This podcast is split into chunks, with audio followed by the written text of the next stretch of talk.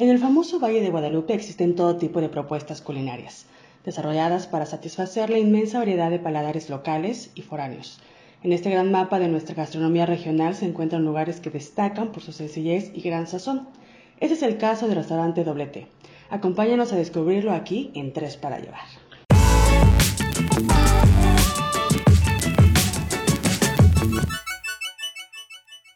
Muy buenas noches, queridos Molca Escuchas.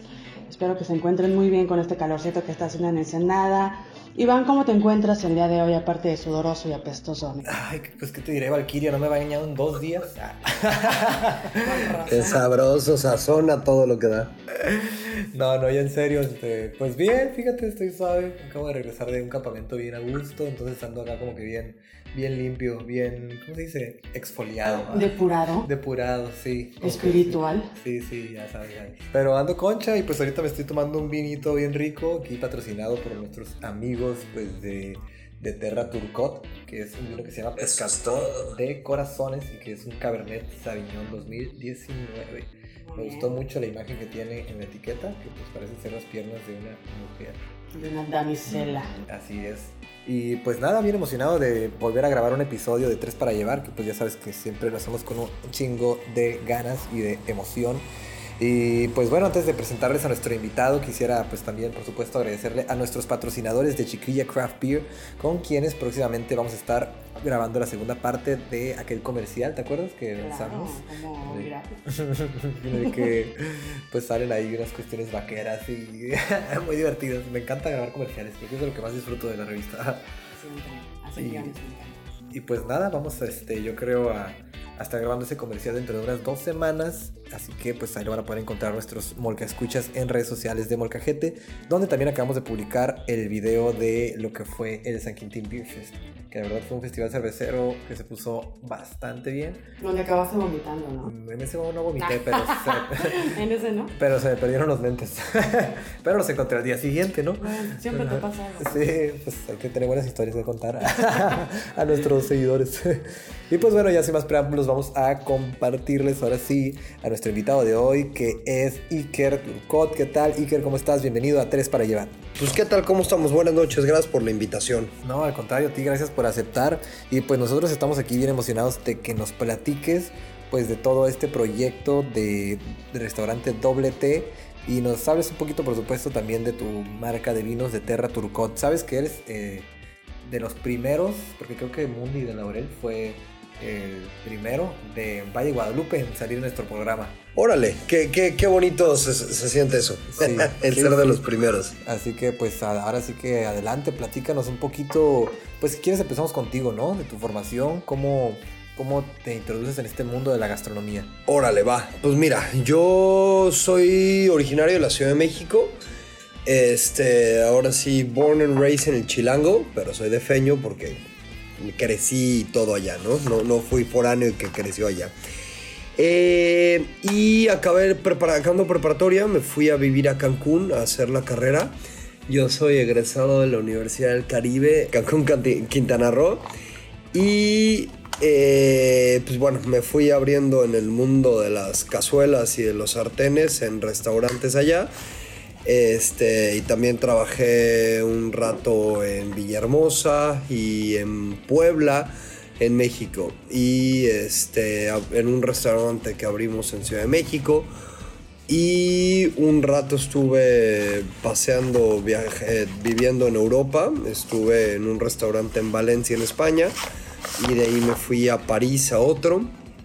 Y ya después me regresé a Cancún un año más. Órale, sé que sí han, se han dado de trotamundos. Sí, la verdad es que sí. Para esta profesión yo creo que lo que más se puede, lo que más, donde más aprendes es viajando, conociendo, eh, viviendo otras culturas, otros sazones. Creo que es lo más importante en la cuestión de la gastronomía. Oye, Iker, ¿y cómo llegas a Ensenada y al Valle de Guadalupe? Fíjate que fue algo muy chistoso. Eh, realmente yo llegué a Ensenada por el vino.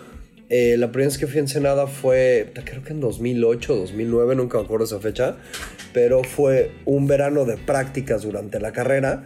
Eh, un verano dije, qué hueva quedarme en Cancún, yo estoy hasta la madre, qué hueva irme al DF, ya conozco mi familia. me gusta el vino, quiero aprender de él y agarré mis maletitas y volé todavía por Aereo California. Este, volé a, a Tijuana y de ahí a la aventura Ensenada. Así fue cuando llegué y como llegué. Pero eso fue para hacer tus prácticas y ya te quedaste aquí. Sí, ¿o? sí, sí, fue para hacer prácticas profesionales. eh, fue un verano que llegué, te digo, a la aventura totalmente.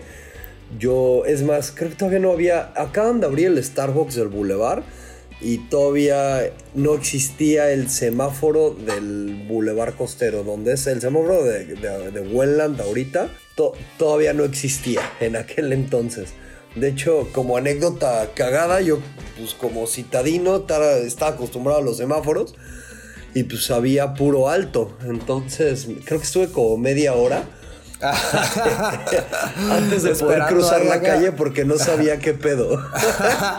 Este, y ahí llegué de prácticas a Cheto, llegué pues de aventura, eh, no sabía, no tenía ni idea de nada, o sea, yo simple y sencillamente agarré mis maletas, me tardé creo que una semana más de lo planeado en llegar porque no sabía, yo estaba buscando volar a Ensenada, no sabía que no existía aeropuerto en Ensenada, hasta que después un cuate me dijo, güey, tienes que volar a Tijuana.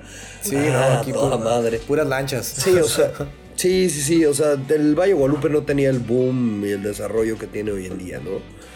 Este, y llegué a la aventura totalmente en este, me acuerdo, llegué un, en época de carreras, creo que era la baja 500, o la, sí, creo que era la baja 500. Este, fue justamente antes de cosecha. No había hoteles en Ensenada, los que había estaban carísimos, no traía tanto presupuesto. Y pues llegué A dormir bajo el puente, ¿no? Pues según yo iba a dormir en la playa, porque pues Ensenada tiene playa y dije, a huevo, playa rico, va. No mames el frío que hacía, estaba horrible en las noches.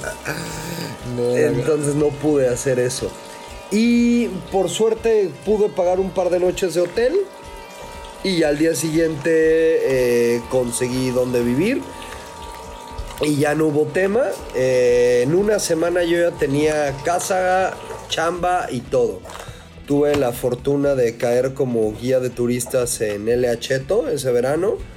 Y pues la verdad es que una de las mejores, mejores este, experiencias que he tenido. Fue lo que me abrió eh, los ojos al mundo realmente del vino mexicano. Eh, una gran escuela. Yo trabajé como guía de turistas ahí un par de veranos. O sea, el verano siguiente regresé. Eh, después de dos veranos, pues la verdad es que ya quería acabar la carrera, entonces metí veranos. Y la verdad es que me urgía acabar y por eso no regresé ya un tercer año. De ahí fue que me voy a vivir a Europa. Este, y mi plan era ya quedarme en Europa. Y un vera- una tarde regresando a casa después del trabajo, recibo una llamada de la universidad. Que qué onda que si no iba a regresar a acabar la carrera. Ay, cabrón. Y pues sí, según yo nada más iba a regresar por mi título. Entonces me tengo que regresar a México, a, bueno, a Cancún, a acabar la carrera. Y en ese ínter me faltaba una materia nada más, creo que era decoración de alimentos, una chingadera así, que para mí era una babosada tomarla, pero bueno. y de ahí fue que un tío, un hermano de mi papá me dice, oye, pues, ¿qué planes tienes después de la carrera? Eh, y le dije, ah, pues yo quiero viajar por el mundo trepado cocinando en un barco. Ajá, a huevo. Y me dijo, oye, pues qué tanto puedes aplazar tus planes. Y le dije, pues, ¿qué propuesta me tienes? Y me dijo, mira, pues la neta es que hemos estado leyendo mucho el Reforma Gourmet. Este, y hay muchos chefs que tienen vino, pues tú, ¿por qué no? Dije, ah, pues a ver, cuéntame. Y ya me dijeron, mira, pues podemos invertir un poco. Este, y pues el chiste es que empieza a ser una marca de vino familiar. Eh, un tío se asoció conmigo y le dije, va, dame un año. Y pasó ese año y me vine a vivir a Ensenada. Este, yo llego a Ensenada en junio del 2012. Justamente casi hace nueve años. En el año del fin del mundo, ¿no? Ah. Exactamente, exactamente. llego a vivir en Senada, eh, pues la verdad es que por suerte yo ya venía con chamba, en Cheto me contrataron otra vez, con los brazos abiertos, y para esto, un día antes de venirme a vivir en Senada, eh, un tío hermano mi mamá me dice, oye, güey, ¿ya le hablaste a Lalo, tu primo? No, pues según yo seguía viviendo en España. Me dijo, no, o sea, tenía 15 años de no verlo.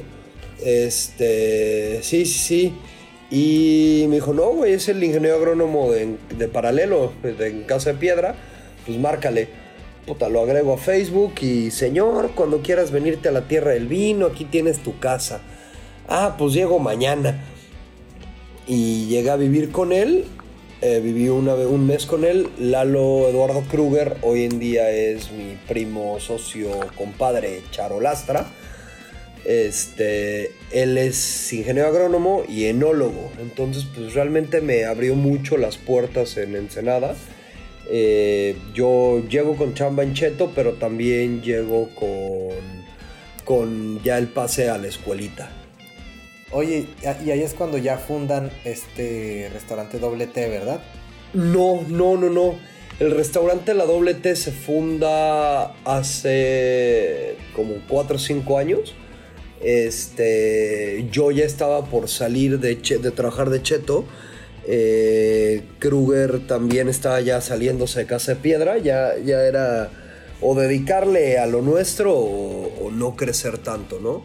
Este, porque sí, nuestros horarios se dividían. Nosotros empezamos a vinificar eh, a partir de las 6 de la tarde que salíamos de nuestras chambas y acabamos 3, 4 de la mañana. Era un relajo, ¿no? O sea, sí, sí, era muy matado. Y justo cuando en el inter de, salirme de Cheto, eh, mi hermanito menor me, dice, oye, güey, pues acabo de vender mi coche. Eh, ¿Qué onda? Abrimos un restaurantito, pues con esta lana que tengo, ¿no? Y juega. Y ahí fue donde creció la doble T. Justamente por eso se llama doble T, porque somos dos turcots asociados y pues porque el apellido es doble, Turcot con doble T al final. Entonces mi hermano pues con la lana que sacó de la venta de su coche y yo pues le empecé a meter todo lo demás. Y la doble T ha crecido muchísimo si lo comparamos con lo que era hace cuatro años, cinco años. ¿Cuál es el concepto del restaurante? Mira, hoy en día es una cocina, podría decirse que de autor es, lo manejo como un asador campestre tirándole a querer ser un poco de chef's table. Eh, con mucho producto de la región, el 80-90% de mis productos son de la región, eh, de productores locales y de casi casi de huertos de amigos. Ese es el concepto. Es un asador, me encanta el asado, me encanta el ahumado y así, eso es hoy en día la doble T, pero realmente empezamos como una sanduichería fina, que el nombre original era la doble T sanduichería chida. Pero pues no pegó el concepto en el valle. Muy, chilango, ¿no? Eh, Simón, exactamente. Y sobre todo, pues le puse por, por mi ego en alto como chilango, le puse sanduichería chida porque pues decía, tienen que aprender a hablar bien los norteños y es chido, no chilo, ¿no? Y pues ahorita sufro los estragos de, mi ego. Oye, y a ver, ¿por qué nos platicas un poquito de cuál resultó ser eh, la cocina definitiva ya de doble T? Porque me decías el otro día que empezaron como con sándwiches, ahorita lo mencionabas, ¿no? Como sándwiches gourmet, pero ahorita ya el menú es muy distinto, ¿no? Eh, sí, sí, sí, el menú es totalmente distinto, pues eh, cambió, o sea, me di cuenta que, una sanduichería en el Valle de Guadalupe, en la meca de la gastronomía, híjole, es uno que hoy en día tenemos una, es una de las grandes mecas de la gastronomía nacional, moderna, eh, pues no iba a pegar, ¿no? Económicamente no iba a pegar, primero que nada porque la gente no va al valle a comerse un sándwich, por muy chingón, por muy gourmet que esté, pues no, no van, ¿no? O sea, van a, comer un plato diferente, van a comer mariscos frescos, con toques distintos, van a comer un plato con un montaje muy fregón, con mucha producción atrás, que por mucho que mis sándwiches lo tuvieran, a fin de cuentas es un bocado, es un alimento que te acabas comiendo con las manos y muy simple. En un origen yo decidí que fuera una sanduichería porque... eh, por, por la ubicación que tenía el restaurante, ¿no? Porque somos un, estamos en una vinícola poco conocida y en una zona que o empiezas tu tour al valle por ahí o lo terminas, pero estamos, o estamos en medio. Entonces era como que un diseño de menú que fuera como para no entrete- entretenerte tanto tiempo, ¿no? Hasta eso sí fue diseñado para, pues sabiendo que pues no era conocido yo ni nada. Entonces, pero pues la verdad es que mi cheque promedio era bajo, este, y sobre todo mi, mi evolución como chef eh, no era la que yo hubiese querido con los sándwiches. O sea, es un concepto que me encanta, me fascina, que algún día lo voy a volver a tener, pero quizás en una ciudad, ¿no? No en, no en el Valle de Guadalupe. En una zona rural así, ¿no? Claro. Exactamente, exactamente. Y yo siempre tuve los domingos en la doble T cuando era sandwichería, tuvi- teníamos el humor del gordo. Era lo que yo quisiera cocinar como lo quisiera cocinar cuando lo quisiera cocinar. Entonces, pues siempre eran asados.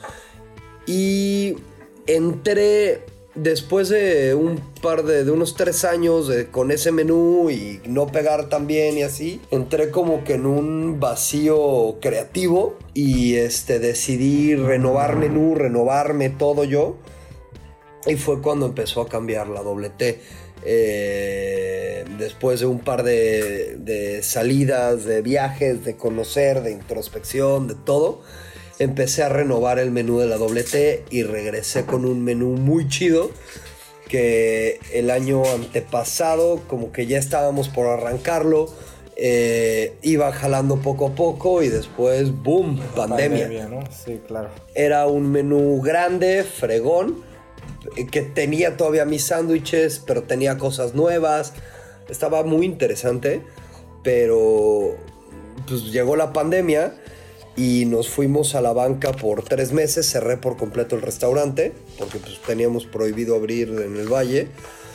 Eh, y mu- mudé la cocina del restaurante, pues se fue a mi departamento en la ciudad. Es como una dark kitchen, lo hicieron dark kitchen. Pues sí, exactamente. Entonces empezamos a surtir los fines de semana comida a domicilio. Y estuvo padre. La verdad es que no me, no me quejo ni tantito, ¿no? De, de todo eso. Porque fue un tiempo como para descansar, para crear. Y en cuanto nos dieron chance de abrir, que fue el 4 de julio del año pasado, entré con menú nuevo. Dije, quiero un menú corto.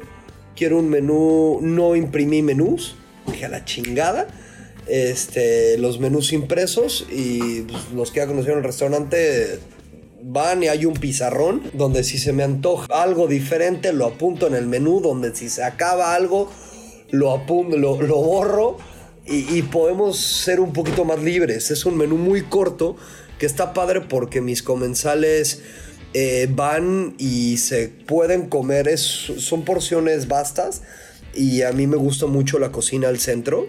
Incluso yo cuando voy a un restaurante casi siempre pedimos todo al centro este, y, y compartimos, ¿no? Que es como para probar de todo un poco, ¿no? Ajá, exactamente. Entonces, si van entre varios, si van una mesa de seis, pues la verdad es que pueden pedir todo el menú.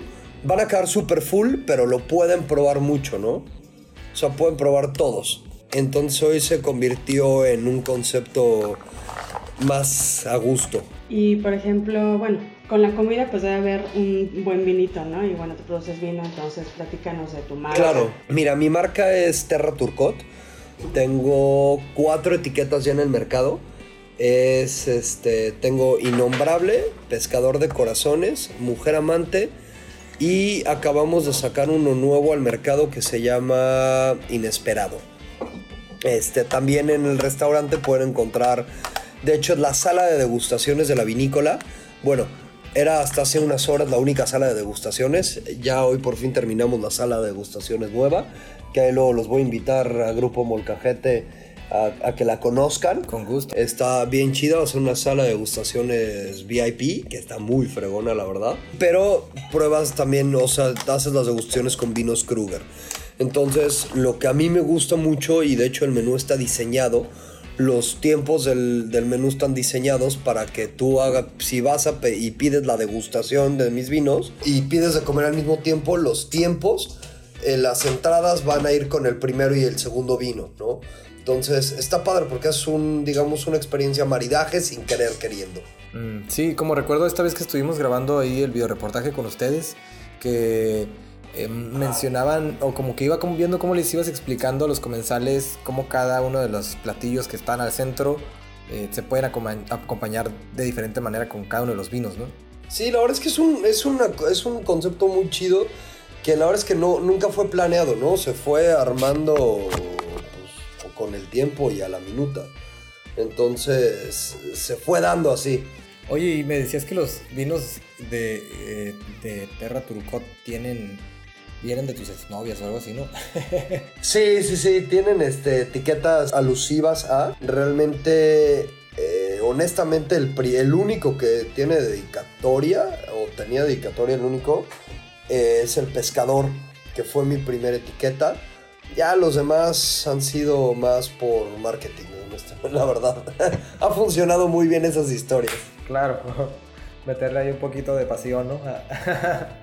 Exactamente, siempre mm, como que el vino y el romance van muy de la mano, ¿no? Entonces yo, de hecho, lo utilizo mucho como estrategia de venta en restaurantes y cuando doy capacitaciones les digo a los meseros que lo usen, ¿no? O sea, si ven que están en una, una pareja en la mesa, eh, hagan quedar bien a su, a su cliente diciéndole, caballero, este es el vino más romántico que puedo encontrar y léanle la contraetiqueta o inviten al comensal a que lean la etiqueta, ¿no? La contraetiqueta. si quieres que su cita termine bien, este es el vino que necesita, ¿no? Exactamente, exactamente, ¿no? Este, yo siempre he dicho que hay muchas historias antes de, atrás de un vino, pero hay más historias después de una copa de vino. ah, esta es buena, ¿eh? Anótala, anótala. Exacto, sí, sí, sí.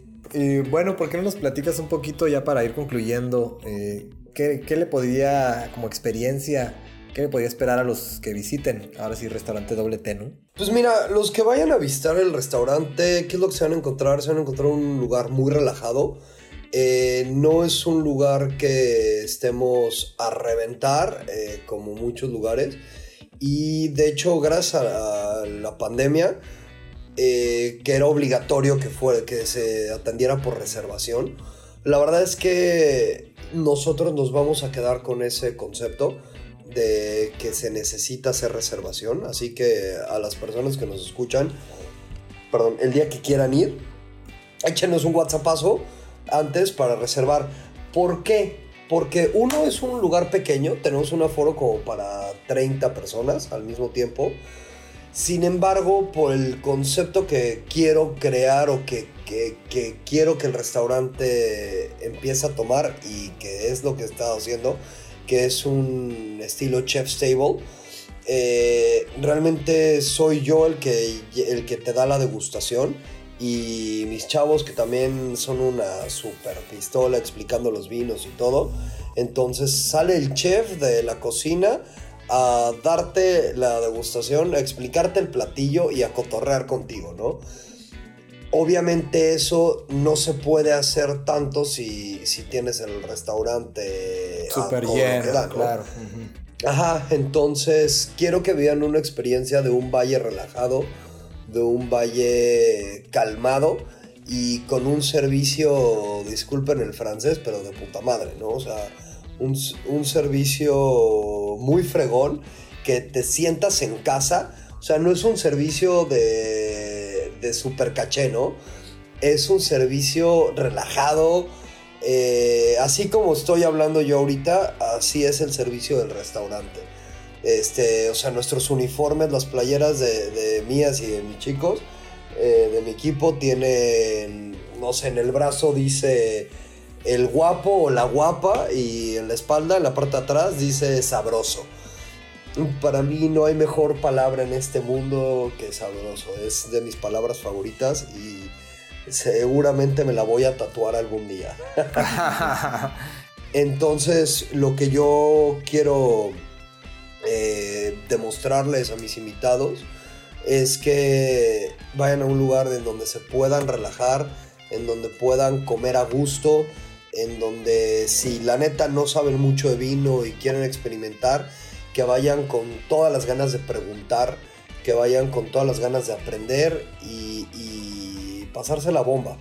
Sí, que fue lo que me gustó como del, de la propuesta, como que es mucho más relajado, o sea, ya ves que el Valle tiene mucho esta imagen, pues, de que es algo más de, pues, a veces un poquito elitista, o como de por a otro tipo de públicos, ¿no? Como que tienes que ir súper arreglado, y pues me gustó mucho en, en doble T, pues, como que ahí puedes, o sea, ahí vas por lo que en realidad tendrías que ir, ¿no? Que es, pues, la comida y la bebida en un ambiente súper relajado, para pasarla bien, con una vista bien chida, ¿no? Exactamente, sí, y por ejemplo ahorita quiero empezar una vez al mes, este, ya van dos fines de semana que lo hago, eh, llevo un DJ, entonces comes a gusto, no, o sea, no es el desmadre de otros lugares, pero pues comes con un poquito de musiquita sabrosa. O sea, el DJ está como en la tarde. Sí, el DJ está a partir de la una de la tarde y es solamente un día al mes. Ah, ok pues ahí pues sí, sí, sí. vamos a tener que estar pendientes de sus redes sociales para ver cuándo nos toca ir, ¿no? Ahí a escuchar. Exacto, sí, sí, sí, sí, yo subo todo a redes sociales y este y ya entonces te estás echando una degustación muy a gusto con buena musiquita, come sabroso, relajado, está toda madre.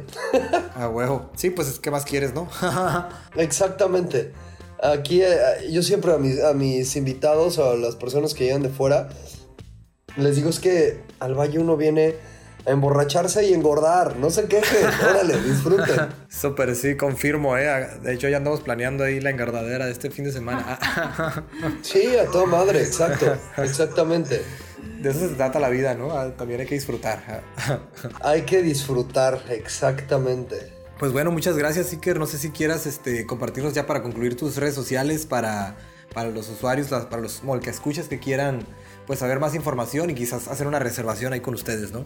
Claro que sí, es este la doble T Cocina Sabrosa. Eh, así estoy en Instagram y en Facebook de la misma forma.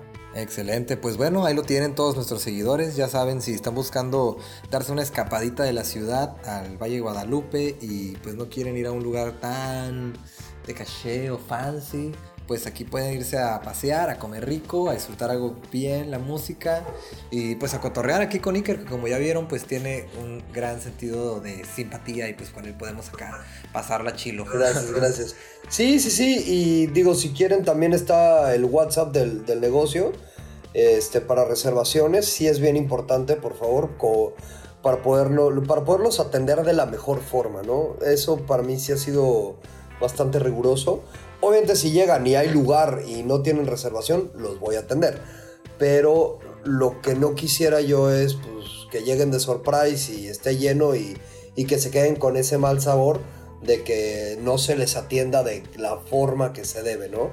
Entonces, eh, por WhatsApp las reservaciones es el 646-193-1504. Ok, perfecto. A ver si quieres repetirlo. 646 193 1504. Perfecto. Pues bueno. Ya saben, raza. A comer y a beber. A comer y engordar.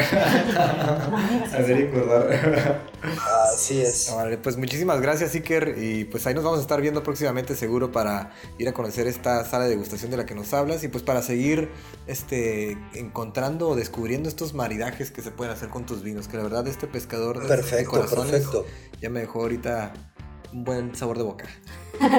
Exacto, ese pescador se lo pueden echar en la vinícola, ya sea con una picañita, con una costilla, o si se quieren arriesgar a algo más locochón, con el postre va increíble, con el brownie de chocolate abuelita, o con el pulpo tatemado les va mortal.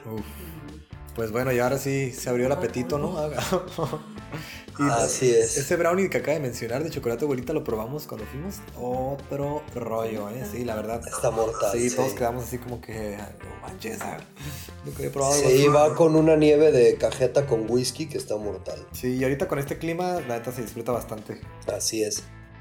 Pues bueno, muchísimas gracias, Iker. chicos. Y ahí quedamos en contacto entonces para pues seguir ah, este, disfrutando ahora sí que pues de tu cocina, de tus vinos y de todo lo que tiene el, el Valle y San Antonio que ofrecernos. ¿no? Perfecto, chicos, pues un placer y estamos a la orden.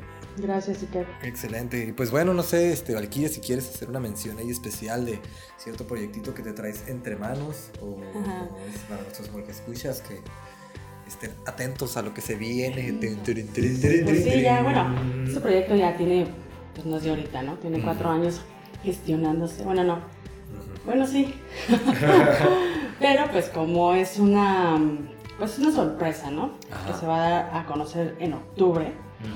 Pero bueno, este, ya tenemos la segunda etiqueta de los vinos de Valkyria Company. Órale. Y también pues ya tenemos otras dos etiquetas de mezcal, ¿no? ya tenemos dos ancestrales y dos artesanales, nuestras cheves. Y bueno, pues em, en este mes vamos a dar a conocer las nuevas etiquetas porque pues el peregrina ya no va a tener la misma etiqueta, Imagen, no, va a cambiar ahí. va a cambiar y también pues el, el nuevo vino, ¿no? Que es también un cabernet con mediolito. Entonces, este, pues ya este mes ahí le vamos a conocer y ya en octubre pues la otra sorpresa que ya tiene cuatro años, ¿no? Gestándose. Este. Ya viene parto. Entonces, para que estén ahí atentos, vamos a dar este, algunas pues, sorpresitas Claro. ahí para que poco a poco vayan descubriendo esta leyenda. Excelente. Pues bueno, ahí lo tienen todos nuestros seguidores. Ya saben que aquí siempre estamos listos para difundir este tipo de sorpresas. También pues de muchos eventos que se vienen ahorita, aprovechando pues que ya hay un poquito más de, de movimiento, de apertura. Así que pues estén atentos porque pues se vienen varias sorpresas y pues nosotros también estamos trabajando en varios comerciales nuevos que seguramente van a encontrar muy entretenidos y divertidos como todo lo que hacemos. Nu- Nuevos programas también. Así es, así está también, ¿verdad? Entonces, pues bueno, ya saben, muchas gracias por acompañarnos en este viaje de tres para llevar. Y pues nada, ¿algún mensaje final? Que se cuiden mucho, Y que tomen mucho vino. que tengan mucho vino, mucho mezcal, mucha cerveza, mucha comida. Pues sí, ¿no? Finalmente, que, que- que tengan muchos motivos por los cuales brindar. Saludcita. Saludcita. Hasta luego y cuídense, esto fue tres para llevar.